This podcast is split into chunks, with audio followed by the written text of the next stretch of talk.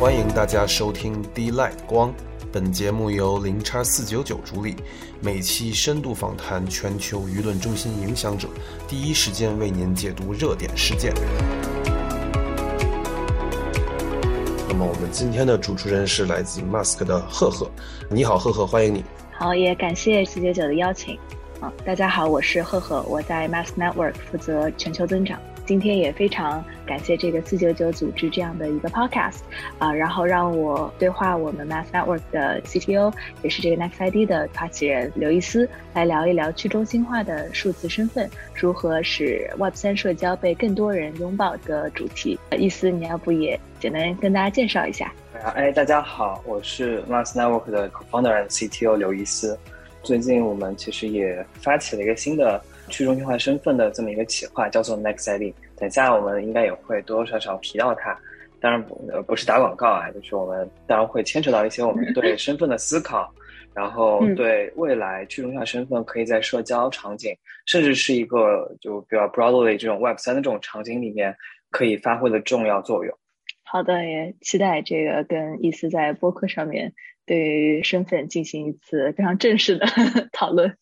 对，那我觉得就是首先我们先开场的话，也可以先来聊聊更加这个。行业总体来说的一些话题啊，因为现在其实大环境上面的话呢，整个加密货币呢处于一个熊市阶段，就是这两天也以太坊又往上走了很多。那想听听你对于这个行情的一些看法。这个其实讲到行情，我可能不是什么专家，虽然在这个行业里面也算是摸爬滚打了这么多年了，但是好像从来也没有真正去参与到这里面的行情啊，或者这些。相关的这种工作，或者说业余生活也没有在太多的去炒币，只是买了一些小图片，算是陶冶情操吧。不过，其实我们因为作为 Mass Network 来说，本来其实也算是圈内的这么一个项目，所以其实我们也会关注到这个现在这个加密货币的大的这么一个行情。说它到没到底，其实我没有什么发言权，因为其实平常刚刚也说了，没有太关注，但是切身是能体会到。现在这个行情是不太好的一个阶段，但其实也可能正是这样子的这种所谓的熊市啊，或所谓的比较下降的这种行情里面，大家才会更加关注到加密货币，或者说区块链或者 Web 三的一些这种产品，或者说一些这种概念、新的基础建设或思考中，所以我觉得可能也是好事吧。是的，是的，是的，也同意。就一直说这个熊市是更加适合 build 吧，或者说更多的 呃 愿意去来有有更强的一些信仰，然后愿意这个呃把这样一个技术从现在还是比较早期的阶段呃再往前推进的一些人，可以呃用这个不管说大的市场环境啊，还是可以就是比较专心做事情，我觉得是其实是个。挺好的事情，嗯，那除了比如说这个比特币啊、以太坊之外，你觉得入行这么多年来，区块链诞生的三个最重要的项目是什么？可以也可以，可以说自家的，也可以不说自家的。这个问题这么大的吗？那有三个重要项目的话，我算是从一八一九年算是刚刚入行，然后那时候其实爆发了。一个叫做 EOS 的项目，大家也可以都知道。当然了，EOS 可能它有各种各样的问题所在，但不得不承认，它做了一个非常棒的这种账户的这么一个概念，这是跟以太坊或比特币完全不一样的这样的呃概念。那我觉得他们也算是开创了一些比较棒的，或者说比较这个值得思考或值得借鉴的一系列的新的一一些这种范式或者方法吧。他们 definitely 可以，肯定是可以算做一个非常重要的项目。其他的话，嗯，这两年看的可能也不算太多吧，因为其实我们更加关注于身份。因为 Mask 其实从一开始我们想要 focus on 的就是身份这件事情。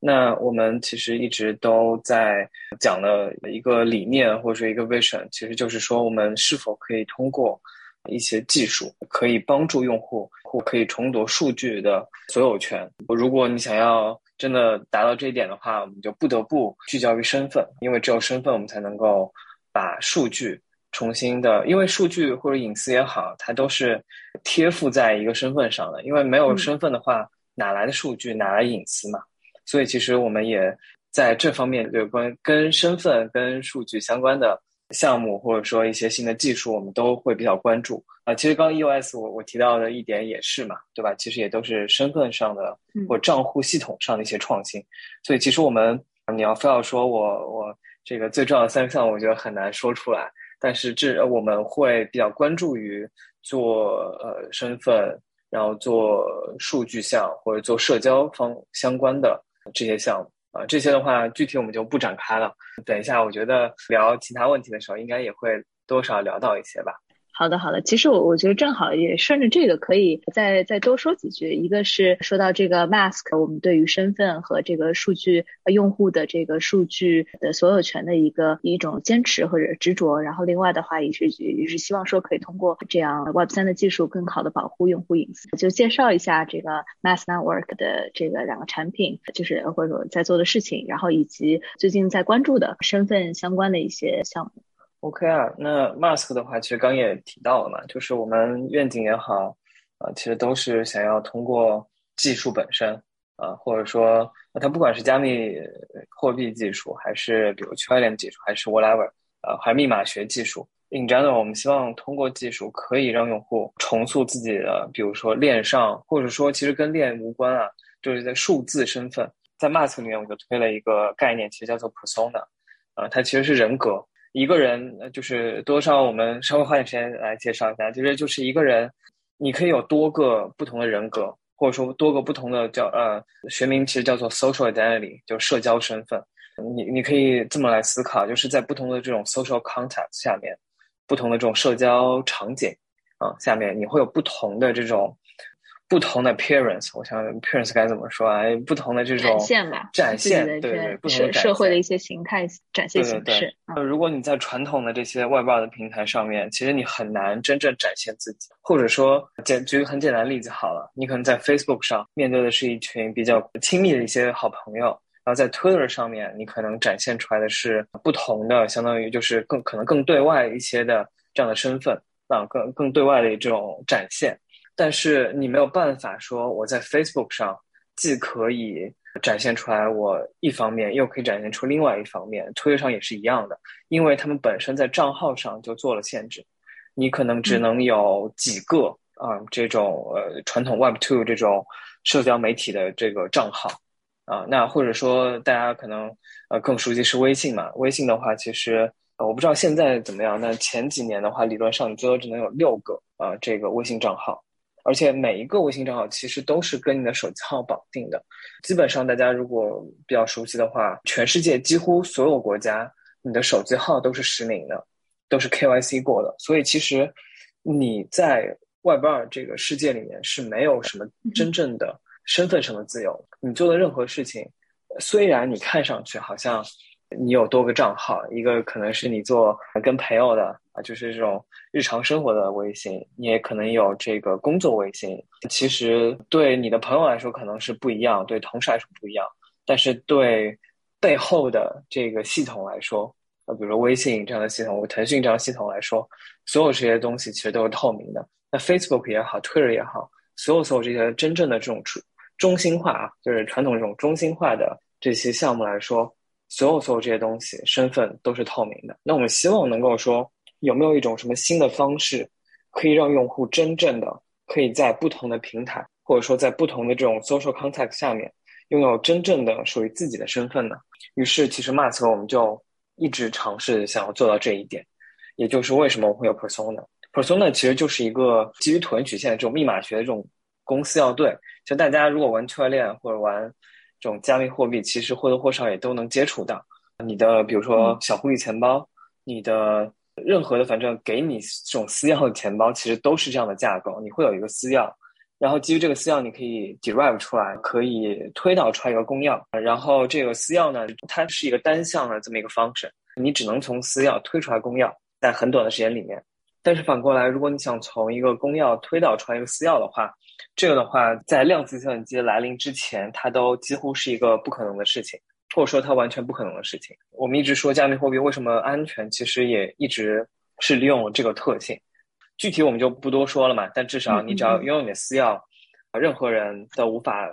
尝试成为你。那是的，我们 Mask 这边其实一直算是秉秉持着这一点嘛。我们希望说，那我们做一个这种 persona，做一个这种人格。当然了，我们现在呃在慢慢 rebrand。把它变成一个 avatar，变成这个化身，啊。那那等一下我们再聊好了。但是我们希望就是每个人其实都可以拥有一个这样子的 persona，这样的人格。你可以把它当成一个你的某一个人格或某一种社交身份的这个身份证号。然后任何人其实，比如说你在任何一个 social contact 下面，比如社交场景下面，你完全可以拥有不同的。这样的 persona，不同的这样的社交身份。那之前的话，刚刚我们也提到了，微信也好，所有的这种 Web Two 这种平台，其实你都无法拥有这样的自由啊。但是我们的这种公司要对我们的所有这种私钥，其实都是一个数字。这其实你可以把它想象成你在 Web 二的这种传统的社交世界里面，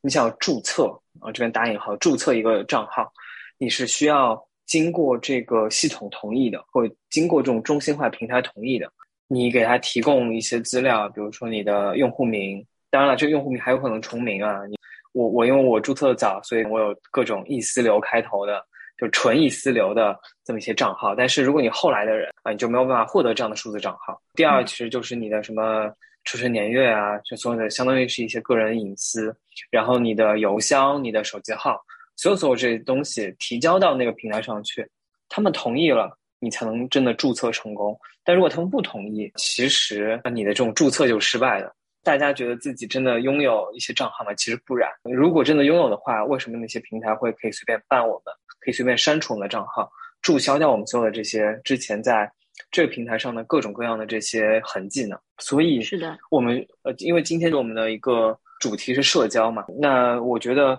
在社交之前，在所有所有这些呃产品之前。甚至包括，比如说各种各样的工具类产品啊，就是比如说你在，比如现在你记笔记的话，会有什么 Notion，可能会有什么 HackMD 或 Google Doc，所有所有这些，其实这些工具类的项目或者这种社交相相关的这种项目，所有所有这些东西，我们必须首先能够让用户能够真正获得掌控他自己的身份，所有的这些产品，所有的这些服务。都可能有一天会有一些这种来自中心化这种单点故障，这样的单点故障的话，是我们作为用户，当然短期看不到什么太好的例子，因为真正被封账号的人也是那百分之零点零零零一万分之一的这种一些这种用户。但是当真正有一天有一些平台上的一些风险。然后或者平台被黑啊，等等等等。对对对，或者大面积准备这个消除一些这种不良言论啊之类的，那越来越多的用户会成为受害者。所以，我们真的在谈这些社交之前，我们真的需要先好好的讨论一下身份这件事情。嗯，只有让用户获得自己身份，一切的一切才能成为。否则的话，我们还是在一个那种有点像空中在搭建空中楼阁一样。有一天，如果我们搭建的那层云突然就就这个它液化了，那我们可能搭建的这个空中楼阁就直接就倒塌了。那我们希望能够 build 出来，建造出来一个真正稳固的这样的基础建设，然后我们再去讨论说社交也好，或者说未来的 Web 三的各种各样的应用也好，它应该长什么样子？嗯哼，啊，当然了，这个这个可能听上去有些激进，但是总有一天我们需要这么做的。是的，是，我觉得说的说的很嗯，然后其实就是广告了，然后其实就是，这就是为什么 Mask 在这么多年来一直秉承着我们的一系列的这些想法，或者说一些底线吧，走到现在的一个原因，就是我们希望我们至少先能搭好这个基础建设，然后我们再去考虑说，在这个基础建设之上，用户可以获得什么？因为如果没有这种基础建设，刚才也说了，所有搭建的东西都有可能一天之内。直接倾覆。嗯，对，确实，我觉得身份是现在在 Web 三的很多组件里面，呃，慢慢被这个意识到是越越发重要的这么一个基础建设的一个环节。然后之前可能也是，比如说通过钱包地址这样单一单点这样一个登录，可能相对来说更加薄弱的一环。我觉得刚才意思应该说到的，其实不见得说是很激进，而是更多的是怎么让用户从身份开始和他所连接的这些社交媒体的平台也好，啊，他所拥有的这些服务也好，有个更加直接的联系，而不再去信任一个第三方的平台等等去来许可他的一个进入。所以我们真的是在创造一个无需许可的一个 permissionless 的这样子的一个互联网的一个环境。第一步的话，可能是要从让用户拥有自己的身份数据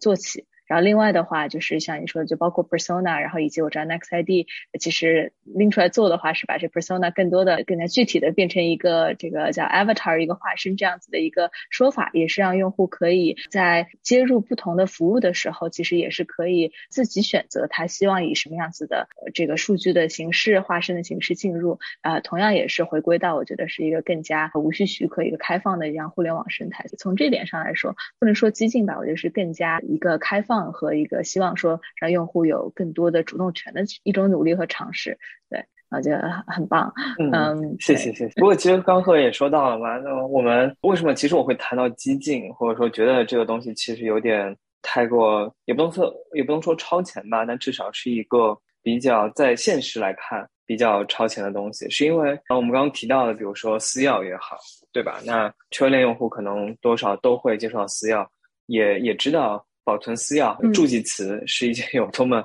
麻烦的事情，对吧？而且这完全其实是一个跟现有的我们 Web 二的这种非常便利的身份系统或便利的这种账号系统相悖的这么一套规则或规范吧。那这个地方就我觉得还是比较值得拿出来讨论一下的，因为呃，我们刚刚其实说到了优点，对吧？比如说数据归个人所有，如果我们自己有自己的密钥。那其实理论上我们可以对我们的数据进行加密。那这种加密之后的话，你是可以选择说谁可以看到我这些数据，谁不可以。在算是用技术的手段去尝试解决一个数据所有权，并且与之后这种数据产生的一些利润分润的这么一系列的这种其实比较好的、比较棒的一些这个算是 advantage，或者说比较好的这种优点。但是反过来。刚刚也提到了，那这种有利总有弊嘛。呃，我们平常其实做产品也好，或者大家也都感受到，其实便利和安全，或者便利和隐私，其实他们是相悖的啊。如果你想要获得无上的隐私、无上的安全的话，那势必你会在很多的这种便利上或方便上面会有大打折扣。那这里面其实我们也希望，就是说能够通过一系列的方法。能够让这种去中心化数字身份更好的能够进入到用户的世界里面去。当然了，肯定很多用户其实是看得到的，但是他们其实是没有什么太大的这种动机，因为好像感觉出来说，Web Two 现在也好像也没有对我怎么样，也没有受到过什么大数据杀熟的这种困扰，也没有什么 隐私被泄露这样的问题。为什么我们要用 Web 三？其实这个的话也是一个，我当然了，我今天我觉得我可能给不出什么答案，可能这种 Web Two 到 Web 三的这样子的这么一个呃，算是发展，总归是有它的这种慢慢发展的这种历史进程的，我们没有办法直接就跳到所有人都开始用 Web 三了，但至少我们完全可以从刚刚所说的，比如说数据所有权这这个问题，或数据所有权未来的这种分润这样的问题出发。可以让更多的用户感受到，原来说 Web 三，如果我拥有一个 Web 三身份，啊，或者说一个 Web 三的这种很棒的一这么一个身份体系，那我直接的可以获得怎样的我能看得到的一些福利？就像我们其实 m a s k 一直比较关注的创作者经济，之前做了很多尝试的这种项目，也都把他们的这个目光放到了这种创作者经济上面。就我觉得创作者经济本身就是一个。很简单，或者说很直接的，就可以让用户感受到 Web 三身份，或者说去中心化身份能够带来的好处。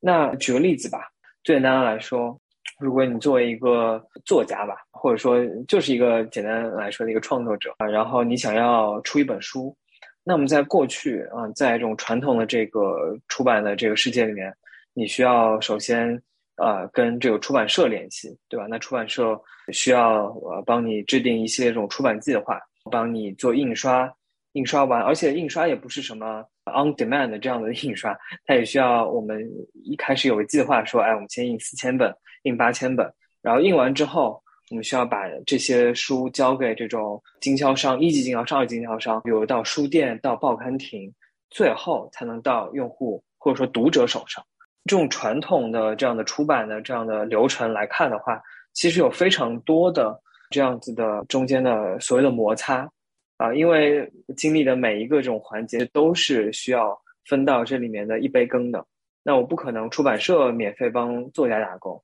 那经销商也不可能免费帮出版社和作家打工，以此类推。所以，其实，在过去来说，有非常多这种摩擦非常大的一些行业。那我们举最简单的例子，其实就刚刚说的这个出版，在 Web 三这个世界里面来看的话，我们完全可以创造一圈比较新的这样子的，或者说更加直接的这样的出版的这么一个方式。作家还是一样的写书，当然了，可能很多时候这种写的书都变成电子版的了，它可以直接对接。它的这些用户，当然了，我们现在也有，比如说这种网文的创作平台，比如说什么 Lofter 啊，比如说什么爱发电啊，等等等等。我们还不得不啊，这个相当于是依靠着这么一个中心化的平台。那这些中心化平台，一呢，当然他们会做他们本身平台的一些这种监管或者平台的一些审核，但更多的是他们也需要依附着作者那来赚取他们平台的一些费用。而且这些平台的很多费用是不透明的，很多时候其实我们根本不知道这些作者在这些平台上面到底需要付出多少啊，比如说平台费啊，或者说需要被抽多少版税，需要交给这些平台，需要交给这些他们依靠的这些流量平台。其实我们在 Web 三这个世界里面，它更多我们想要这个推推广的，或更多想要宣扬的，是一种这种去平台化，或者说去中心化平台化的。这样一种方式，那很多时候，当然了，平台或者说一个协议来说，他们不可能白白的为用户服务，对，因为其实他们日常维护也是需要成本的。但所有所有这些成本，所有所有这些做的这些，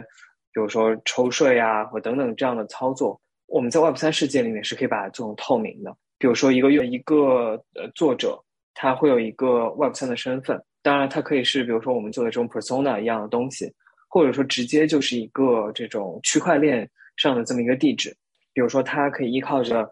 这个以这个地址的身份发一篇文章，并且对它进行签名，那这可首先可以证明它的这种 ownership，证明它的这个所有权，在直接在这种网络上发发版，那或者 sorry 直接在平台上发表。那最简单的例子其实就是 Mirror 啊，当然了，之前其实也有非常多的。呃，甚至跟社交非常强相关的一些平台，比如说最早有 Steemit，然后后面可能我们还有壁呼，然后还有这个去年其实哎，去年还是还是今年年初忘记了，应该去年底的时候吧，有一个叫做这个我还真的忘了，一个国内的一个做的一个平台吧，其实也算是一种什么所谓的这种社交挖矿等等等等，其实蛮多你说 Monaco 吗？啊，Monaco，对对对，Monaco，嗯，有点忘记，sorry，对，那国内其实我们有。Monaco，其实有很多想要基于，比如说创作经济，或或者想要基于创作者和社交相关的一些这样的尝试，但是可能对我来说，Mirror 是一个更好的这么一个平台。啊。当然了，这个不不是什么我推荐这个这个会怎么样，我只是单纯的我们去聊一聊我对他的一些想法，对他的一些看法。我为什么喜欢 Mirror，或者说我为什么不太喜欢或者不太习惯于用其他的我们这过去的一些尝试，其实就是因为说 Mirror 它足够的轻。我们在区块链世界或 Web 三世界里面，其实谈到的一个比较重要的一个概念，其实是它的可组合性啊。Mirror 其实它什么都没有做，它又做了一个出版这么一个事情。你作为创作者，你作为作者，然后你写文章，然后把你的文章相当于其实是抛在他们。你也没有把你的文章真的抛在他们的平台上面，你的文章其实是被他们帮你保存到了 Archive，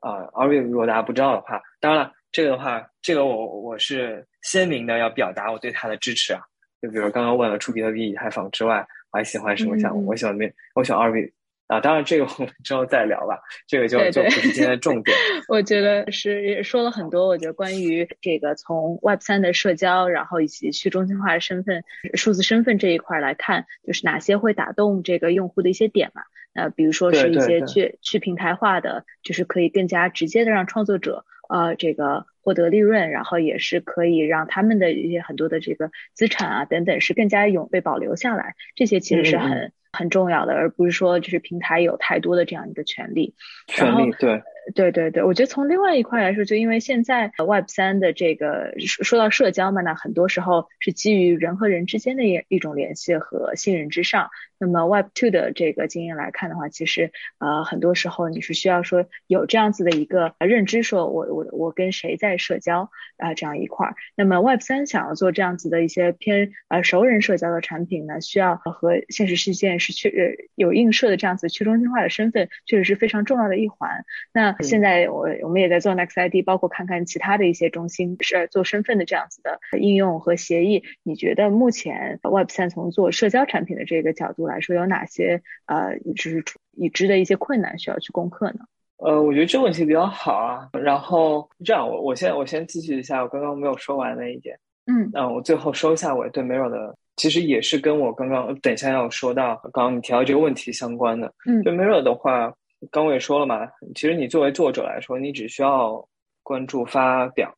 只要只需要关注说我的文章发出去就可以了，他们会帮你把你的文章上链放到 r u 上面去。所以，然后其实接下来其他的一系列，比如说什么 monetization 啊，就是你要做怎样的这种 monetization 怎么说？呃，变现。对对对，变现。谢谢。如果你想要做一些这种变现的话，其实没有都不会直接帮你提供。啊，当然了，他们也有这种叫做众筹 （crowd 和 crowd fund） 这样的功能。但是，如果你只是想发文章的话，它是不会直接帮你变现的。你需要自己找方法，或者说使用他们的一些一系列的 plugin、一系列的等的插件。那我我我为什么会喜欢区块链？是因为在区块链上面，这种可组合性实在是太美了。啊，在过去，比如说，呃，我们有非常多的这种各种各样的合作，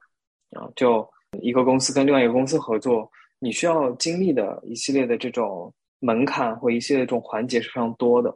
呃，如果你想要直接用一个公司的产品，呃，甚至是直接用一个公司的 API，你都需要 go through 一个非常长的一个流程。但是在圈链里面，我们很多的 assume 的就是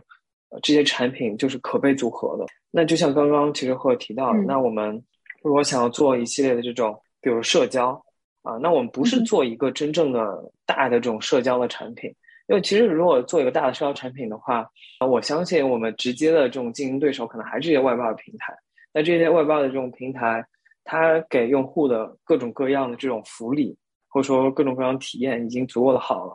我们能够能够给出的一些更好的一些体验，短期来说可能是不行的。Web 三的这种这种社交或 Web 三的这种身份。如果我们去更多的去定义它的话，我们可能更多的关注的是这里面的一系列的这种可组合性。刚刚也提到很多次了，可组合性为什么它重要呢？就是因为说每一家它都可以 focus on 他们自己擅长于那件事情。就比如说 Next ID，我们我们干的事情是什么呢？其实很简单，就是我们会把传统的这种 Web 平台的这个身份和 Web 三平台的各种各样的，比如说区块链地址。等等等等，各种各样不同的这种所谓的身份，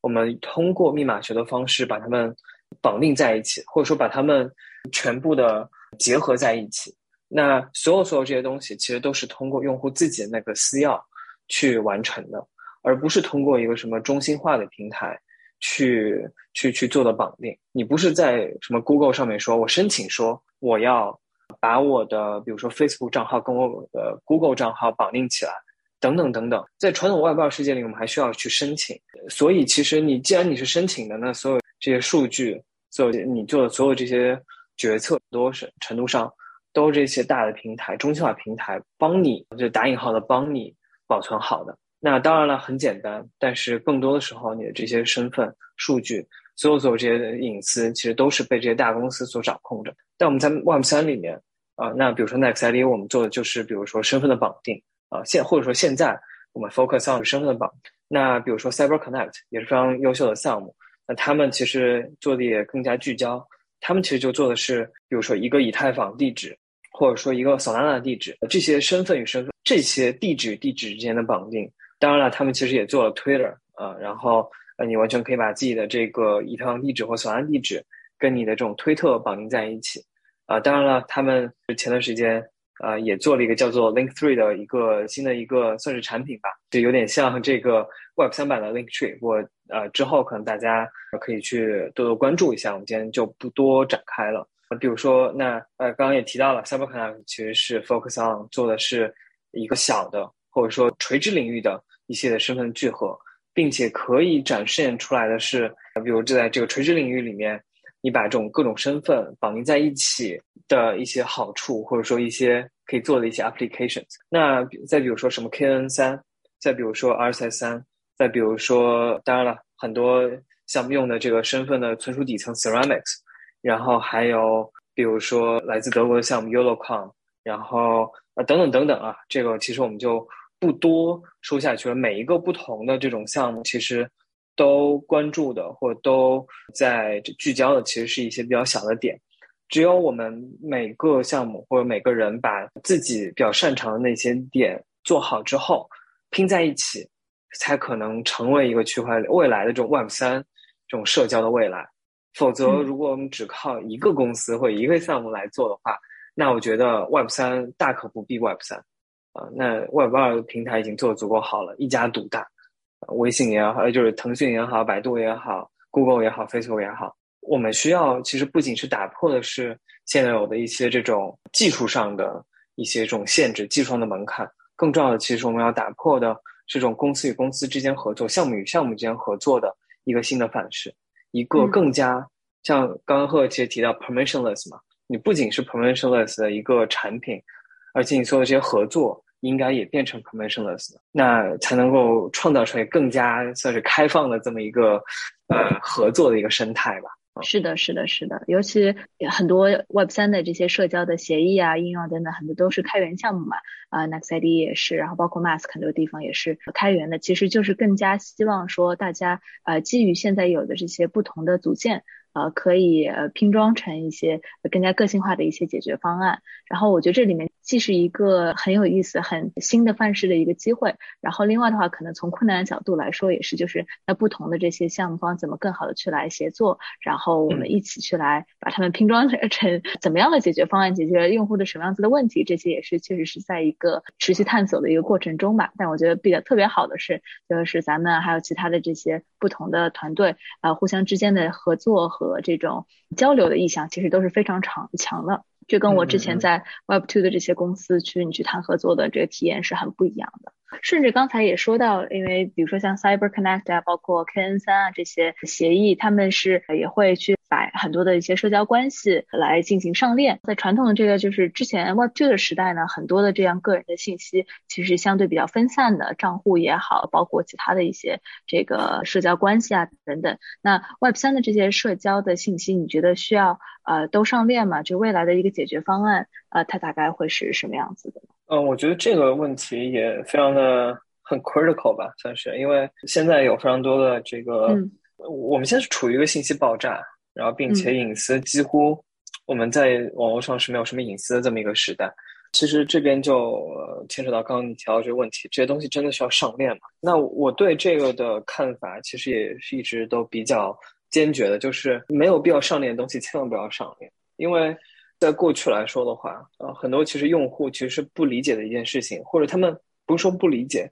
如果跟他们说的话可能会理解，但是没有人告诉他们的一件事情是，你在互联网上的任何的一举一动，任何的这些 trace，都是你可以默认他们会被永久的这个暴露给这个全世界所有人的啊，就是你你只要我我其实之前一直会说的一个事儿，其实叫做这个 once public forever public。你只要在网上的任何一举一动，你就默认它永远会被这个暴露在外面啊，你就不能把它当成隐私了。那这个的话，其实是一个非常现实的这么一个事情啊。但是大部分的其实，尤其是 Web 二公司是没有告诉用户这一点的。尤其是说 Web 二公司甚至是在享用着或者说任意践踏着用户的这些隐私、这些数据去谋取利益。啊，这基本上也是过去这些外包公司的一种商业模式吧。啊，通过基于用户隐私来达成的这种广告的这种商业模式。但是，就像刚刚你说的，各种各样的这些用户的这些隐私的数据，尤其是一些很隐私、很个人的、很敏感的一些内容，嗯，比如说什么你哪个大学毕业的，甚至是你的这个家庭地址，对，尤其还甚至是医疗医疗一些信息、病历，所有所有这些东西，我们在能不把它上链的情况下，就不应该把它上链啊。那只有在能够让用户明确说。这里面可能的风险，因为其实刚也提到了区块链或者说加密或者说密码学，我们有个前提，在量子计算机到来之前或者大规模实现之前，其实这些东西可能都还是非常的安全的。但是，很多其实我们在用的算法，它并不是直接可以抗量子的。如果量子计算机被滥用的话，我们现在所有这些信息都不再安全了。所以，用户是需要明白，呃，这样的风险所在的，就是你把你的什么。各种各样的这种隐私的这种数据上链的时候，你需要考虑一下。当然了，一呢是刚刚我们说到这种量子计算机的问题，第二也要跟自己更好的去培养一下自己的安全意识，因为其实量子计算机其实是一个可能稍微没那么近的这么一个危险。呃，那其实对于用户来说，更加大的威胁在于说自己，或者说某些你把这些身份数据，或者说一些数据。隐私托付给那些平台本身的一些这种安全呃意识或者安全保障工作是否做到位，其实是息息相关的。因为百密可能都会有一疏嘛，对吧？那你可能在九十九个地方都做的非常的严密，但是就那么一个地方被被这个 compromise 了，你的这些数据、你这些信息还是会被泄露出去。所以尽可能少的把这些重要的信息上链。是一个大家都应该采取的算是策略吧。但是，难道反过来说，那难道这些东西就不能够被我们在 Web 三世界里面用吗？答案其实也是否的。那其实这也是为什么这两年一直都有 ZK 啊 Zero Knowledge 相关的这些技术在蓬勃发展。这些技术其实是可以帮你更好的去管理你的这些信息的。那 Zero Knowledge 简单来说，其实就很简单。呃，比如说，我想知道你一些信息，我是不用知道你的这些真实信息，我就可以。当然这样说其实有点 有点奇怪，但我们换个例子，直接举个例子好，最简单的例子，就比如说，呃，如果你想买酒，然后你想要这个可能要超过十八岁或二十岁才能买酒，但是你又不想告诉别人你现在几岁，那我完全可以用一种。零知识的方法，当然了，这跟算法其实是我们现在的这种零知识证明的这些这种比较高深的这种这种这种技术可能是无关的，就没有那么呃太强相关性。但至少它是一种更像是一种思考的模式吧。我们完全可以用一种零知识的方法，然后来证明你是否大于十八岁，而不告诉这个真正的就是比如说这个店员我到底多少岁。其实很多时候。这样子这种零知识证明的方法，如果可以被更大规模的应用起来的话，那用户可以更加安全、更加呃临时的交付给一些平台，并且这些平台也只能够啊，就是相当于利用到你的这一点点的非常 limited 的这种数据啊，呃，然后保证你在 Web 三里面畅游的这个同时，你的大部分的这种。比如说隐私啊，是不会被这样子泄露的啊，所以是的，是的，嗯嗯，这个肯定也是未来通往比如说 Web 三这种社交和 Web 三世界的一个非常重要的一环。就感觉去中心化的身份以及这些身份数据的可能加密也好，包括它的这个安，真的是说从隐私保护的角度的一些，包括 zk 啊，还有其他的一些这种基础设施是非常重要的一环。从我们这个大规模的推广和这个使得，就是让让更多人来呃拥抱和使用到这样子的新的一些社交的组件这个角度来说，嗯嗯嗯，对对对，嗯。对啊，然后另外刚才也就是因为我们就是说到很多 Web Two 的这个产品嘛，以及他们现在这个很多产品都卷到把用户体验卷得非常极致。那很多的这些呃 Web 二的产品到最后到尽头都希望可以去做社交啊，因为这个可能它是涉及到更多的就是怎么让用户在我的这样一个封闭的一个封闭花园里面待的时间越长越好，来去上这个社区啊、聊天板啊等等这些板块。那现在其实 Web 三从社交应用的这个角度来说呢，没有说特别明显的所谓以前话说来说头部产品吧。那刚刚也说到，比如说 Mirror 现在有很多的这个写手在用，然后 ENS 可能是大家第一次接触到这种 Web 三域名的一个切入口，包括 StepN 啊、MetaMask 呃都有它自己都在它的这个自己的细分领域，其实是有一定的这个用户量的。你觉得他们应该出来就是做社交这件事情吗？这是一个 还挺 OK 这个问题，我觉得还挺有趣的。如果按 Web Web Two 的这种说法的话，那他们就应该出来做社交。不做的话，他们会丧失什么流量红利？所谓的流量红利，对吧？其实刚刚我也提到 Mirror，对吧？然后我对 Mirror 的看法就是，他们如果能够把他们 focus on 的那件事情做好，那其实他们完全不需要去做自己的社交。他们只需要把他们现有的一些产品或现有的一些这种协议的一些端口，不是端口接口，把他们现有的这些对开放出来，啊，直接交给这些社区不同的这些项目来用，其实就能够更大化的把这种这种社交的红利或者说流量的红利啊，然后更大化的把它发展发挥出来。因为其实这里面有一个很大的一个问题在于说。Web 三其实我们刚也讲了很多，我们是一直讲开放，对吧？那如果我们还在做一些非常封闭的呃封闭生态的这样的产品的话，它是没有办法更好的去应和现在大家的这种需求的。因为我在 Web two 那么开心，那么棒的这种卷的特别强的这种产品体验都已经这么好了，为什么还要来你 Web 三？大家图什么呢？难道我我去 Web 三我继续卷着，然后可能还没有那么好用？啊，只是你多了一些所谓的一些这种噱头，我会来吗？好像不会，因为其实刚刚其实也提到了嘛，社交都是熟人社交，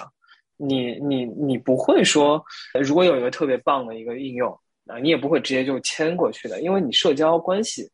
永远保保留在那个最大的那个平台上去的啊，你不能说现在有一个新的，比如说我一直喜欢用 Signal 那个 IM 嘛，它比较。算是 top tier 这种安全的 IM 了，你真的会完全把你的这种平常的日常沟通全部放到 Signal 上吗？不会，因为什么呢？因为你大部分的好友，你大部分的朋友还在用微信，还在用 Telegram 啊，这种东西你是没有办法自己过去，因为社交社交你是需要 social 的啊，自己过去是一两一个人是没有办法跟这个自己长时间的对话。我们需要有朋友，我们需要有社交的对象才行。所以其实，嗯，把话说回来啊，就是那这些大家为什么会来 Web 三，对吧？那肯定是需要有一个更好的噱头，或者更好的，也不是噱头了，就更好的 benefits 啊福利。大家看到了说，哇，Web 三原来这个比 Web two 的这种风景要好太多啊！我们必须立刻马上搬过去，这样子我们才能够真正。Build 出来一个 Web 三的这么一个新的这么一个社世界，但是这些新的世界真的还是靠这些垄断、这些这种呃封闭生态能够达到的吗？好像并不是，对因为刚也说了，那都是封闭，我干嘛还要停留？对，这是个非常灵活的这样一个一个呃打法了。那反而相反之，我觉得是呃，刚刚也说到，今天说到很多关于可组合性的这一块嘛，比如说 Mirror ENS 啊这些。呃，Web 三的一些应用上面，它就可以去接入其他的呃一些专门做跨平台的一些，比如说通讯也好，或者论坛也好，不同的应用，大家都是像拼积木一样的把一些组件拼起来，然后呢，在它的底端，比如说你的这个身份数据也好，包括一些社交关系，是可以更加流动性的，那可能就不存在说以前这种平台圈地圈地为王的这种所谓的流量的一个池子，而更多的是大家的这些数据。呃，被用户所有有流动性，但同时的话，大家整个的体验是更加 Web 三原生的，因为你可能会有一些更多所谓跨平台或者就是跨不同的这种生态的一些很多社交，我觉得这是呃本身在 Web two 很难去做到的一点，因为就是大家都希望说你的越来越多的关系是割裂的，他他们才好这个收割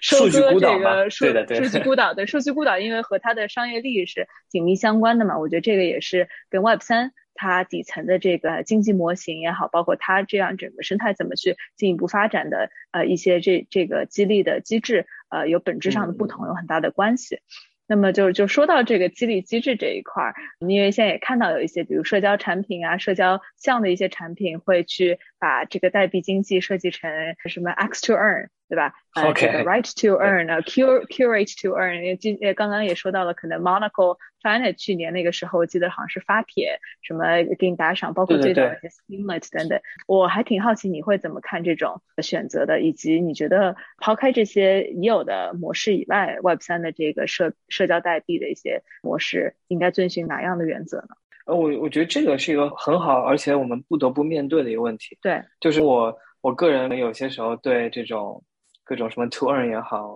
感觉有一些这种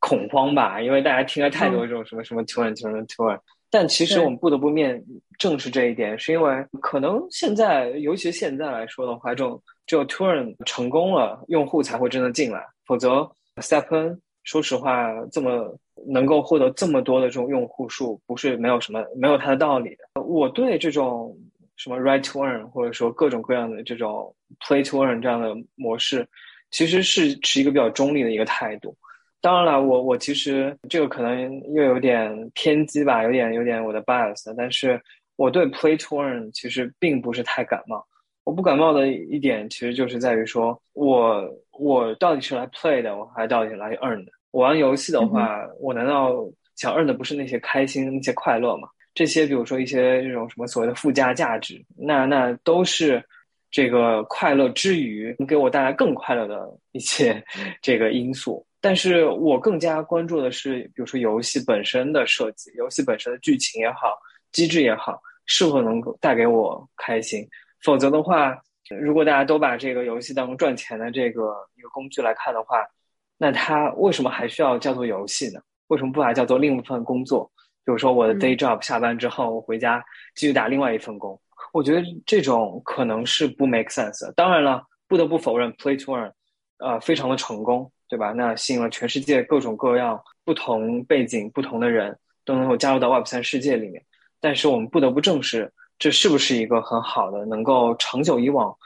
活下去，或者说这种有机发展的这么一种模式？但是呢，回到我们刚刚提到，比如各种什么社交 to Earn 这种不得不面对的一种未来，我可能更希望。像这样的，嗯，比如说在社交里面的这种能够 earn 出来的代币，它更像是一种社交代币的概念。比如说大家，比如说可能什么 play to earn 之后，或者说什么什么 run to earn，我忘了那个叫 walk to earn，还有 run to earn，whatever。呃，你赚出来的这些代币，其实大部分人都是会把它换钱，对吧？换换换，可能换成另外一种代币，嗯，可能换成什么 ethereum，或换换成什么样的各种什么稳定币，就有可能大家。对，反正可能，呃，大家会遇到的一个问题就是，我赚了 token，我赚了这些代币，但好像这些代币都没什么用，对吧？那我只能把它换成另外一种代币，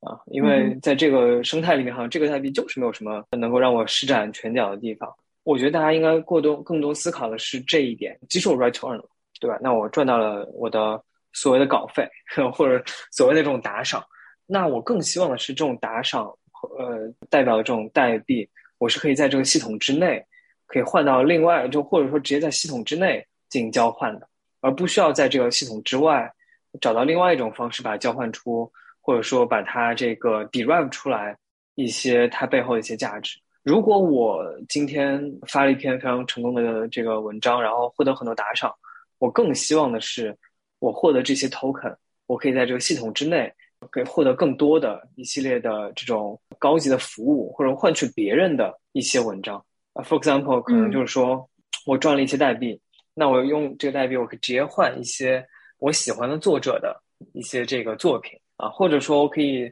成为这个一个平台一个高级会员啊，等等等等。就是说，就各种各样的，我觉得只要能够在这个平台或者在那个这个系统内部，能够让它 run 起来，能够让它循环起来的方法。啊，能更多的能够刺激说大家更多的去生产这个代币，并且消费这个代币，我觉得可能是一个我们非常需要去这个关注的这么一个方向，因为有也可能也只有这样才能够让用户更快的啊或者更好的能够接受这么一个东西，接受这么一种新的机制啊，否则的话，那我在 Lofter 上写文章赚钱，它不好吗？为什么还要去一个新的平台？啊，新的平台可能能让我稍微多赚一点点，但是我赚出来这个钱好像也没什么用，是吧？我还得从 crypto 换成法币。对，那这个事儿本身就是一个对于普通用户，对于大部分用户来说都是一个非常困难的事情。是，所以我们需要找到一个内循环的有机让它循环起来的方式。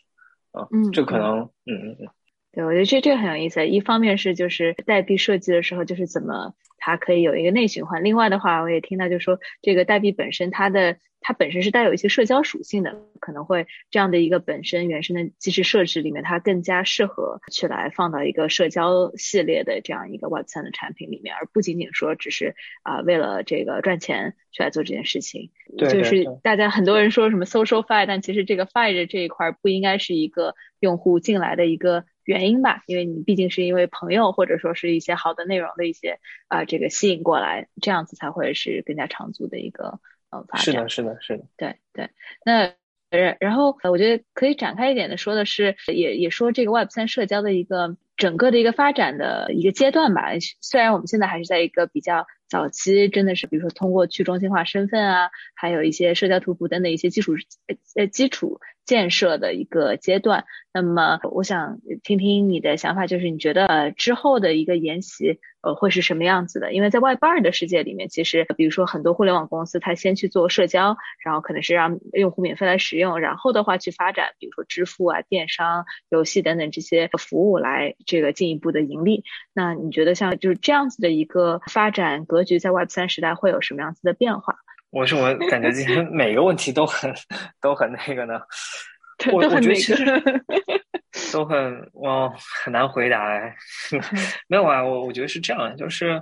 呃，Web 三其实是一个算是还是一种摸着石头过河的这么一个阶段，对吧？其实我们每个人都在尝试，可能这个每家可能都有自己的一些想法，就比如说之前说到什么社交挖矿啊，等等等等等等这样子，用各种各样不同的。features 去吸引到新的用户可以进来，就像刚刚说的，比如说 Web Two 平台，其实都是，比如说社交平台是要先做社交，然后积累到非常多的这个用户基础，然后再再相当于是基于自己的平台的这种流量的红利，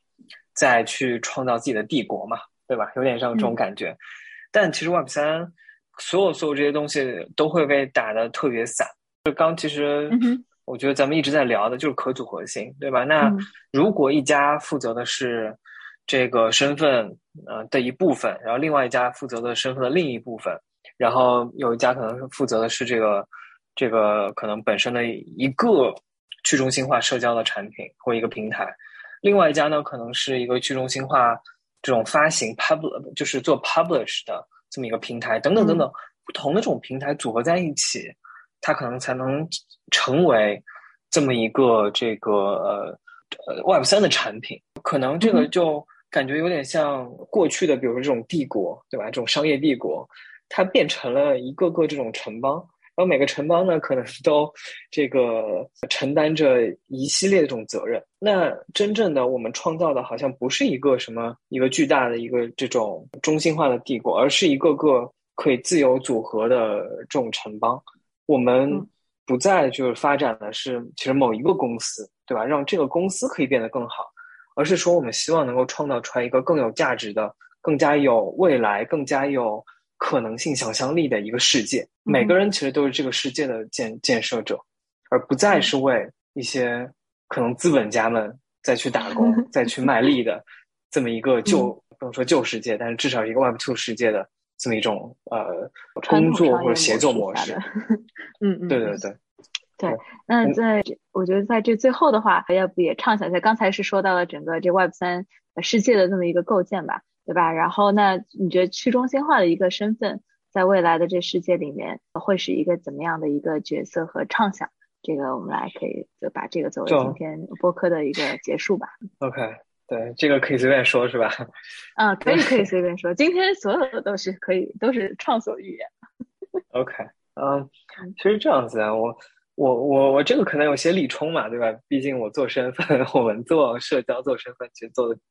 比较多。那可能多多少少大家也不要太在意啊，就可能多多少少我的畅想可能都是跟我们公司、跟我们一些想法有关的。但是其实一开始我们也提到了，为什么要做身份？为什么要从身份做起？就是因为说，如果没有身份，其实我们所建造的一切其实都不存在。呃，如果大家觉得这个很难理解的话，那这么说好了，如果你没有地址，没有一个呃，比如说一个私钥，然后没有这个私钥这个能够 derive 出来的公钥，然后也就没有你在各种不同平台上，不是，sorry，各种不同区块链上的这种地址，那你的这些区块链上的这些 token，那存在哪里呢？它不可能写你的基因吧，对吧？它不可能写成你 DNA 这个人。这个 DNA 拥有这些财产，那么需要有一个这种你个人的这种身份的一个 rep 呃这个 representation，一个一个代表。那这个代表的话，其实就是我们在做的这种身份。我们希望能够让用户可以自由的选择自己成为怎样的人或怎样的身份。这个身份可能呃是你用来，比如是做 DeFi 的，可能是存一些钱的。那个身份呢，可能是你专门去。这个存放你各种 NFT 的各种各种艺术鉴赏或艺术收藏，再比如说可能另外一个身份、另外一个地址，啊，它是去存放你的所有这种社交的这种属性、社交的这种资产、社交资本的。那等等等等，你当然可以把这些东西都放在一个地址或者说一个一些地址里面去。所有所有这些东西都应该是自由的，都应该是用户能够选择的。NextID 里面我们做的一个事情就是说。每个人都可以拥有一个自己的 persona，就刚其实也说到了嘛，啊，我们现在当然我们现在叫它 avatar，一个化身。那每个人都可以把自己的 Web two 和 Web 三的这种地址或者身份都链接在这个 avatar 上面。然后 avatar 本身它可能会有一个名字，或会有一串这种数字 ID。那这个 ID 的话，呃，当然了，我们会用它的公钥来代表它的 ID。那这个的话，你就可以把它当成你的这种身份证号。啊，然后可能是你的一个，呃，更传统来说，一个人只能有一个身份证嘛，呃，一个身份证号。但是可能在这种数字世界里面，你可以拥有多个身份，于是用多个身份证。每个这种身份证可以呃链接的是你不同银行里面的这种银行卡啊，你可以在什么中信里面有呃国呃中国银行、建行，或者说美国什么 Chase 啊，各种不同银行里面有拥有银行卡，但是你应该只有一个对应的身份。那我们不希望就是说你出去社交的时候说，哎，别人说，哎，我要给你打钱，对吧？那你把你身呃，你把你银行卡给我，哦，不行不行，我要给你打那个美国账号的，美国账户的，所以你得把你的 Chase 给我。你完全不需要做这件事情，你唯一需要让别人知道的就是你的身份证号就可以了啊。那别人只要知道你的这个某个这种公开的身份证号，他就可以找到你想要展示出来的不同方面的你。当然了，所有所有这个东西，刚刚其实也提到了，是你主动的啊？为什么呢？因为你需要签名，你对所有这种 connections，你都要有各种各样的这种签名的举动来证明你真的是你。那这个的话，其实也是一个用户自我选择的一个一个过程。就是你传统来说的话，我我填给 Google 的我的生日、我的什么地址啊，其实这些东西多少都会被内部向内部使用，或者说甚至 share 给一些给合作方，share 给这种广告方。所有这些东西其实都是被动的，但是在 Web 三世界里面，我们提到的一个很重要的东西就是主动。我们希望所有的用户这些举动都是主动而为之的，或者说我授权而为之的，而从来不会做那些不通知用户直接就去做的一些事情。然后我们希望能够创造出来的这种 Avatar 啊，其实是一个真正的属于你的这种数字的化身。数字化身当然了，也需要这这是真正的畅想了。就是也，当然了也是我们 Next ID 在做，Max 和 Next ID 正在呃尝试的一个东西，当然不会那么快就可以推出来。但我们希望说，既然你都有身份了，有身份之后，你就会有刚刚所说的什么数据，对吧？那这些数据存在哪？难道我们真的要存在什么 IPFS、RV 存在各种各样的区块链上吗？这都不高效，因为所有的这些上链的东西都是很花钱的。大家一定要，这个我觉得大家应该都能理解。我们希望用户可以自己建设和自己这个部署一个只属于自己的这么一个服务器，属于那一个二十四小时长期在线的一个服务器。你所有的这些身份也好，数据也好，所有东西其实都可以存在上面，让它成为一个真正你的数字的化身。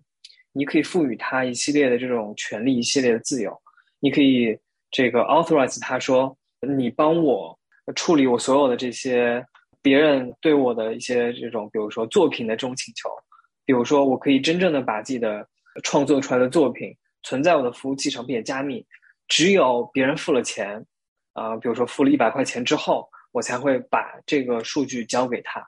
所有所有这些东西在过去的 Web Two 世界里面都是不能做到的，因为都是中心化的这种操作。只有在每个用户拥有自己的这么一个数字化身，呃，A.K.A. 就今天我刚刚所讲的这种服务器，啊，一个这种 online 这种 computational resource，拥有这些之后，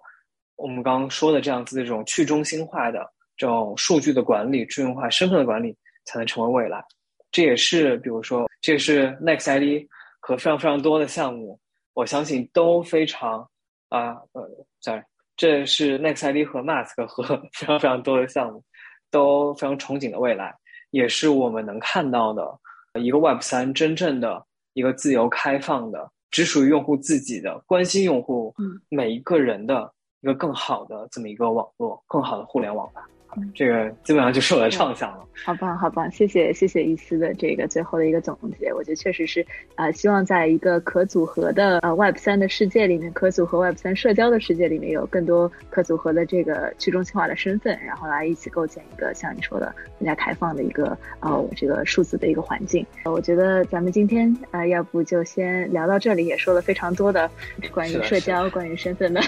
种种问题，然后以及这个 这个。建制大厂对。啊，那也谢谢这个伊思啊，今天和我对话就是我们第一次这样正式的，对，也非常谢谢零四九九呃这样一个很棒的这个平台，也希望大家可以持续关注零 x 四九九 Delight Podcast。好，那以上就是我们本期播客的全部内容。